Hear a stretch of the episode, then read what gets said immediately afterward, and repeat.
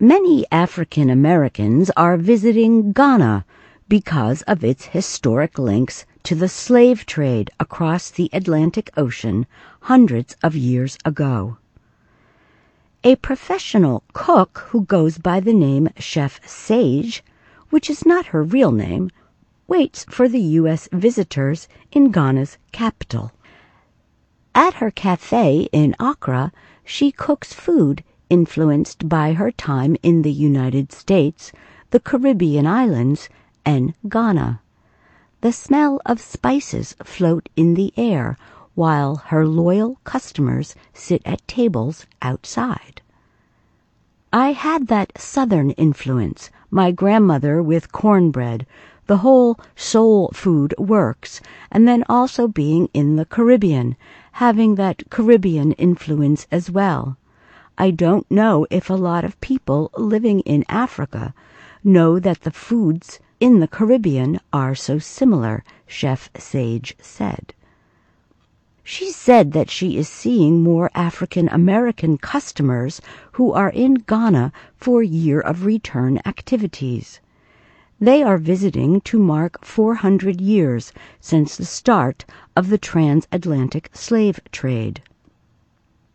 The visitors sit with regular customers as Chef Sage and her family serve plant based meals.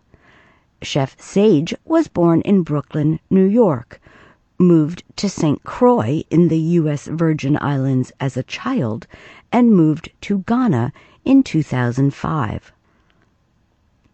Some African Americans do consider this our homeland, and we are happy to be here, but that food, you are still looking for what you are accustomed to. So I think I attract African Americans because I still have those flavors, Sage said. Chef Sage does private cooking in Accra in addition to her cafe. The food changes weekly and can include anything from sweet potato pie to tacos to salads, all made with local products.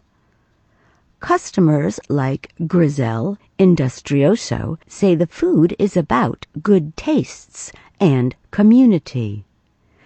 You have people from Jamaica, different Caribbean islands. You have people from California and from the East, like myself, but there is something that brings us together as one people. We can all relate to this food, Industrioso said.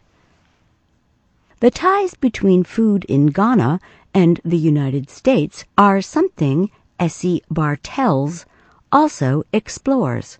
She is a businesswoman with a real interest in food. She sells spices and sauces that show the similarities in foods from around the world. Being able to see where all these hot spots of flavors are and bringing them together, that is what I am trying to do with Essie Spice. And that is what I hope the year of return will do, she said. She added, We want people to see how connected even food is around the world.